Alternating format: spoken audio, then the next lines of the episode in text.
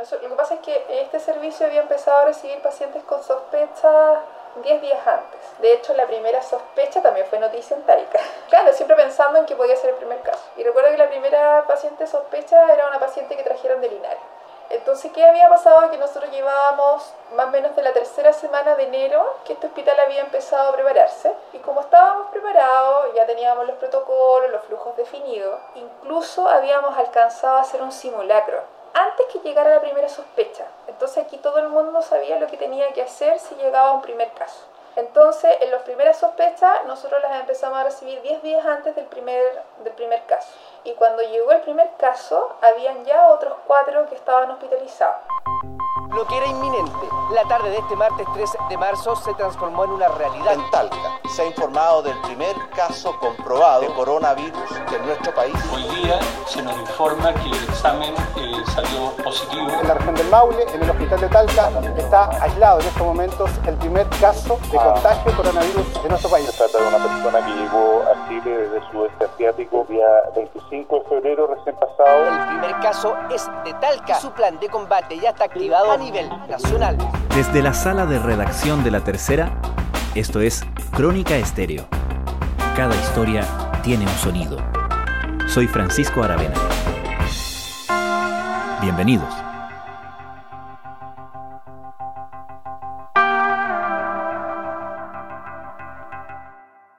Muy buenas tardes, vamos con información de último minuto porque se confirma un caso de coronavirus en Talca. Vamos con las declaraciones del ministro Jaime Mañalich esta hora. Mañana, 3 de marzo, se cumple oficialmente lo que podríamos denominar el inicio de la emergencia pandémica en Chile. Fue el 3 de marzo de 2020 cuando se notificó al primer paciente infectado con el coronavirus SARS-CoV-2 con un test PCR positivo en nuestro país. Confirmo el primer caso positivo comprobado de coronavirus eh, en nuestro país. El paciente pudo ser otro. El azar, las circunstancias, una combinación de factores hicieron que un joven pediatra que atendía en un centro de salud familiar en San Javier, séptima región, y que estaba en el hospital de Talca, se convirtiera en el paciente 1. Se trata de un paciente masculino de aproximadamente 30 años de edad que estuvo, estuvo de viaje. Lo que siguió para el resto del país, todos podemos recordarlo. Pero para este paciente fue distinto. Recibió amenazas, agresiones, acosos y también el asedio de nosotros, los medios de comunicación. Comprensiblemente él se ha mantenido lejos de grabadoras, micrófonos y cámaras, custodiando lo más posible su privacidad. Primero, que en marzo comienza con sintomatología eh, respiratoria, por lo cual eh, consulta y es derivado activando... ¿Qué sabemos sobre ese primer paciente diagnosticado en Chile con el virus y las circunstancias que rodearon ese evento?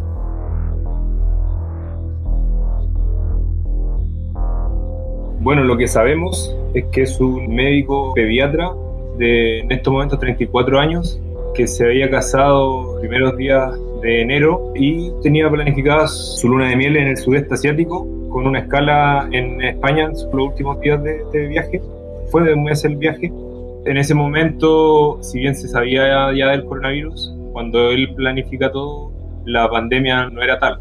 De alguna forma por eso él toma este viaje y lamentablemente contrae el virus, lo lleva a Talca. Ignacio Leal es periodista de La Tercera el pasado fin de semana publicó el reportaje La Cruz del Paciente 1 en la tercera domingo. Lo que me contaban sus colegas es que él llegó el 25 de febrero de vuelta a Talca y el 3 de diciembre del 2019 ellos tenían el que se hace todos los años el Día del Doctor, pero no pudieron celebrarlo por el tema del estallido social y que estaban con una carga de trabajo distinta los compartió con varios colegas, 14 fueron los que al menos se contabilizaron como contacto estrecho, porque, y desde ahí de alguna forma el 28 de febrero del año pasado cayó día viernes.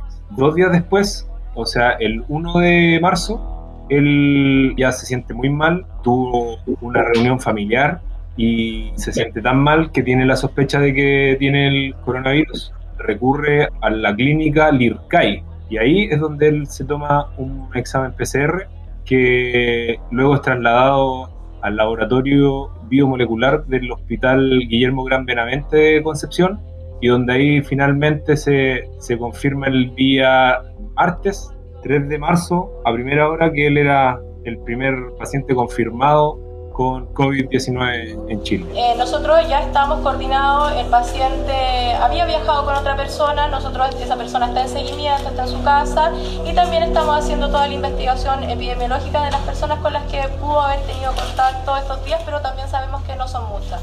Así es que... Toda la gente sabe quién es, porque hubo tanto cobertura mediática del caso, por, por supuesto lo que, lo que representaba en ese momento, todo el mundo sabía bien quién es porque él además es, hijo de, otro médico pediatra muy reconocido en la ciudad. Él vive en el barrio universitario, él pasa a estar internado en el hospital de Talca y ahí es donde le, lo notifican de que él estaba contagiado. Y luego hace su cuarentena en su residencia en el, en el barrio universitario. ¿Cómo fue su tratamiento en el hospital del punto de vista de la novedad que representaba y el desafío que representaba para el personal del hospital tratar a el primer paciente que tenían que enfrentar con este nuevo virus, ¿no?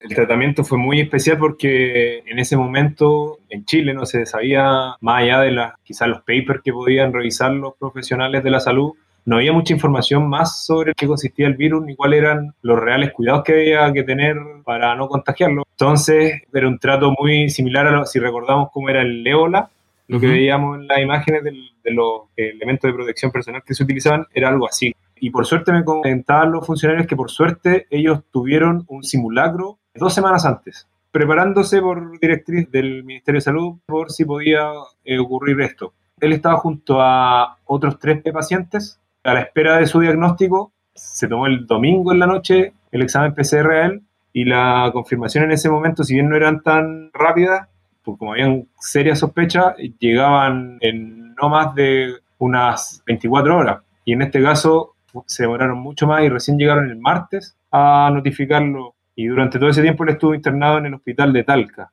aislado en, en el piso 8 del hospital, en unos boxes especiales que se destinaron en ese momento a los pacientes con sospecha de contagio. Nos avisan del laboratorio, eh, acá a nosotros, al equipo de epidemiología, que la muestra sí había dado positiva a COVID. Así es que en ese momento, bueno, una sensación, la verdad, eh, no sé, fue como un balde de agua fría en, ese minuto cuando te dicen que, que, que, dio muestra, la muestra positiva, inmediatamente avisamos a nivel central y en ese minuto, de, manera inmediata, el ministro viaja a la región y bueno, se, realiz, se revisaron todo el antecedente y claro, no, no había ninguna duda, la muestra había, la, había dado positiva, así es que bueno, se, se siguió el protocolo tal cual lo habíamos ensayado tantas veces. ¿Llegó a estar grave este paciente? Llegó a estar grave, pero no una gravedad de, de necesitar una cama UCI. Me comentaban desde su entorno de que él contaba con buena salud. Además, recordemos que es joven, tiene 34 años en este momento, en ese momento tenía 33.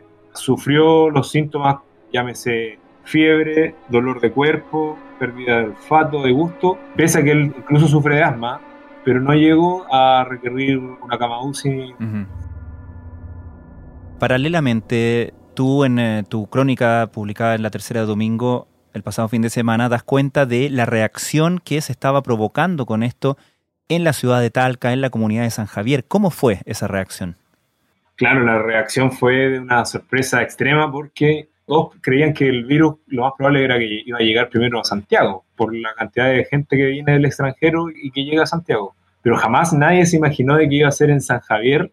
Trascendió rápidamente de que se trataba de un funcionario del el CEFAM, Carlos Díaz Guidi, y trascendió también el, el nombre. Lo que me dicen es que incluso hubo una confusión con que hay otro funcionario, un odontólogo, que tiene un alcance de apellido similar, y él sí vive en San Javier. Y la, algunos vecinos de San Javier fueron a pedrear la casa de, de esta persona. O sea, uh-huh. había una histeria colectiva un poquito importante al principio por el desconocimiento de lo que representaba. También recordemos de que los funcionarios de salud eh, se consideran, sobre todo un médico, se considera, entre comillas, una persona con privilegio. Veníamos saliendo del estallido social. Mm. Así que se mezclaron muchas cosas, muchos sentimientos en torno a esta historia y un poco de, rechazo al principio por, por, el escenario porque el virus estaba instalado en, la región del Maule. Claro, y vamos a preguntar de inmediato al alcalde de San Javier sobre las medidas que han tomado en esta ciudad. Eh, no va a haber clase, hay suspensión de clase y durante la presente jornada también se suspendió el trabajo en la tarde del CEFAM, el lugar donde eh, trabaja esta persona que está contagiada con este virus. Estamos con el alcalde.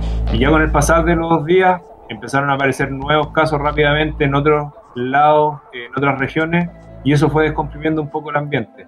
Pero al principio era de mucho también rechazo a, lo que había ocurrido. De hecho, el médico tuvo que cerrar sus redes sociales porque recibió amenazas de muerte.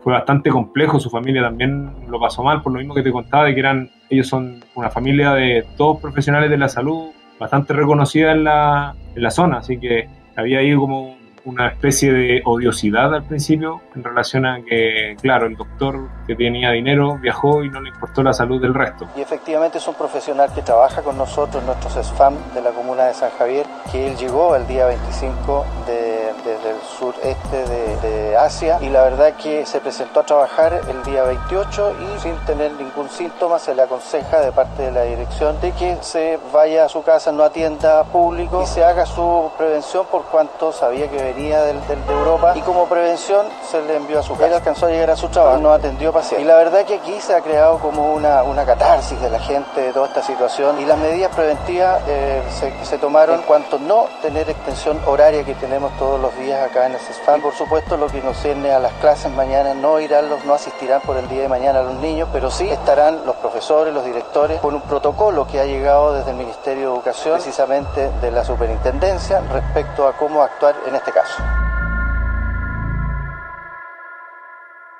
Cuéntame del punto de vista de las autoridades, ¿cómo se trabajó, cómo se manejó esto?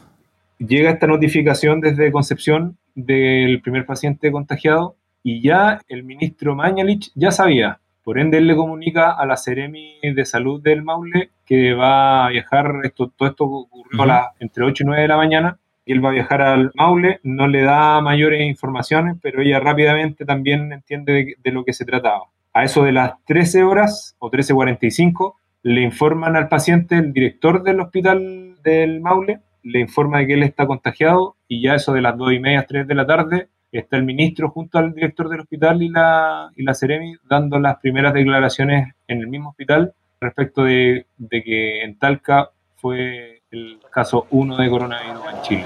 Vamos a escuchar al doctor Alfredo Donoso, el director del Hospital de Talca, eh, con respecto a este caso de coronavirus. Eh, director, eh, En cuanto al, tratamiento de cómo a, él en particular lo tratan, si bien hubo toda una operación comunicacional para dar esta información, él también se ve un poco atrapado porque, claro, todos querían saber quién era, de quién se mm. trataba.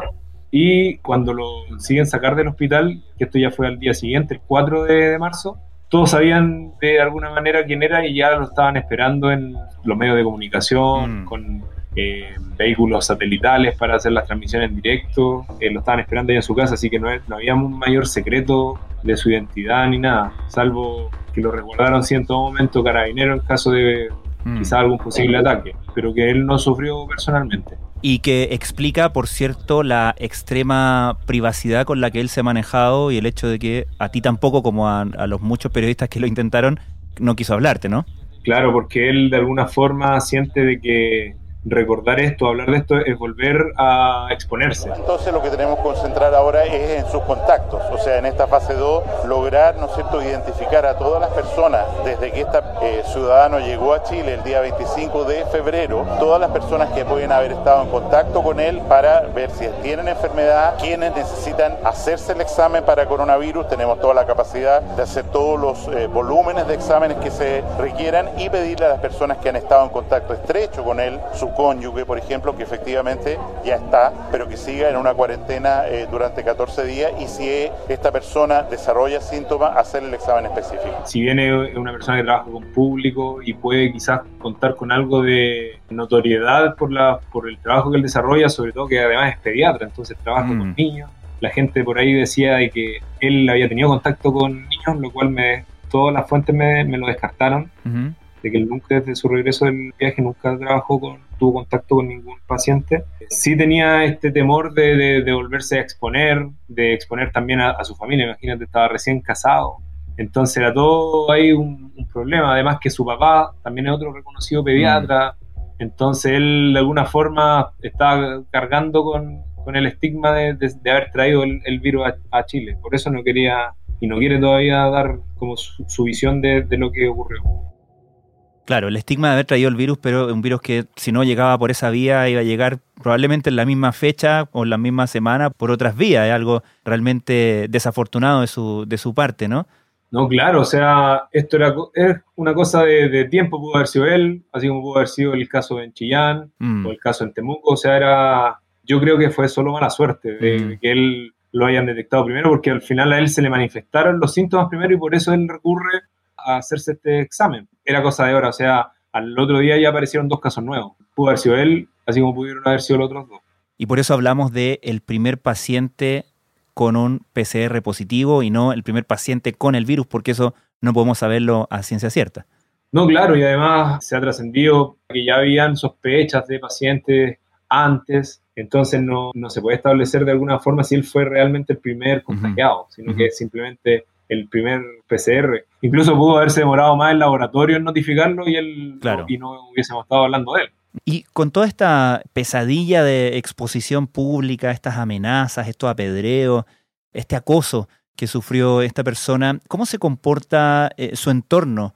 Me gustaría que, que nos contaras cómo pudiste aproximarte a la historia sabiendo que existía tal preocupación de parte de su entorno por respetar su privacidad.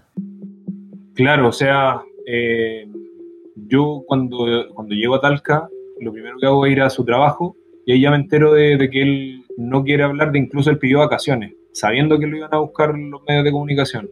Entonces, luego me dirijo hasta su casa y ahí me atiende, eh, yo no sé si era su madre o era su, su, suegra, pero la persona, apenas le dije que era periodista y que estaba eh, detrás de su historia, él me cerró la puerta, no, no me quiso hablar, lo que te demuestra de que de que de alguna forma están muy cansados de, tener que estar eh, recibiendo solicitudes de entrevistas, de saber un poco más de, quién es él. Y ya antes, porque esto se va a cumplir un año, entonces durante todo el año mucha gente lo ha intentado buscar, yo ya lo había intentado buscar antes y siempre nos decían lo mismo de que era de que no quería él volver a verse expuesto. Lo que sí debo decir de que es siempre muy compuesto, muy, respetuoso por nuestro trabajo, pero, pero también se nota un, un cansancio de, de este asedio mediático porque era una familia que, si bien puede contar con algo de reconocimiento en la ciudad, jamás quisieron hacerse conocidos por, por esta situación, mm. que es lo, lo, realmente complejo. Ignacio, obviamente que el, que el ejercicio periodístico que, que, nosotros como el resto de los medios hicimos o tratamos de hacer en este caso a través tuyo, es, y lo que hubiera sido interesante, lo que supongo que andamos todos buscando, es como las reflexiones que pueda hacer este, este primer paciente sobre todo lo que ha sido este año, ¿no? Nos sirve para marcar el inicio de un, eh, de un año como ningún otro en todo el mundo, pero en este caso para traerlo a nuestro país. Esa reflexión, esa mirada atrás, con todo lo que pasó después de ese 3 de marzo, ¿la hicieron otros de tus entrevistados, otras personas que estuvieron finalmente tratando el primer caso conocido? Mira, en verdad, como digo, hacen una reflexión un poco de lo, de lo que pasó. Además, se me olvidó mencionarte de que, además del, del, acoso y el temor que se desató en Talca, también hubo un desabastecimiento de papel higiénico, de jabón, alcohol gel, mascarilla. Eso fue lo primero que se acabó y la gente estaba pero, demasiado conmocionada con, con lo que ocurría. Entonces, eh, lo, que me, lo que me comentaban las personas que entrevisté, que de alguna forma igual el virus le, le enseñó bastante de cómo se debe trabajar con la comunidad y sobre todo en cómo se deben informar este tipo de, casos cuando son tan nuevos, cuando son fenómenos mundiales que te llegan a una localidad muy en particular, para evitar precisamente que no ocurran esto, este tipo de, de acoso, de asedio. Y además, lo que sí también me, como que intentaban destacar, tanto en el hospital como la Seremi de Salud, es que el, el equipo estuvo muy bien para poder tratarlo porque nunca tuvieron un, contagio, pese a que no se sabía nada del virus, ellos no, no, sufrieron un contagio hasta el primer mes de coronavirus en sus funcionarios, lo cual ellos consideraron un éxito total.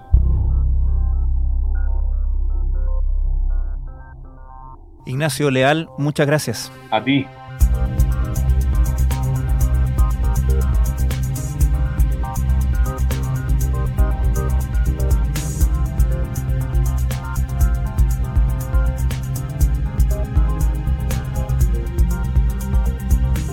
Los invitamos a leer el reportaje La Cruz del Paciente 1 de Ignacio Leal en latercera.com.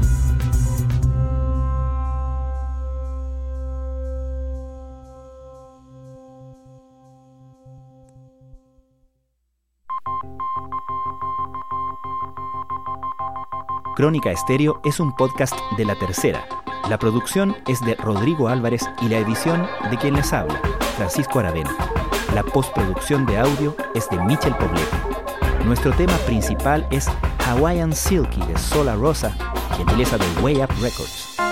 Nos encontramos mañana con un nuevo episodio de Crónica Estéreo, el primer podcast diario de actualidad de Hispanoamérica.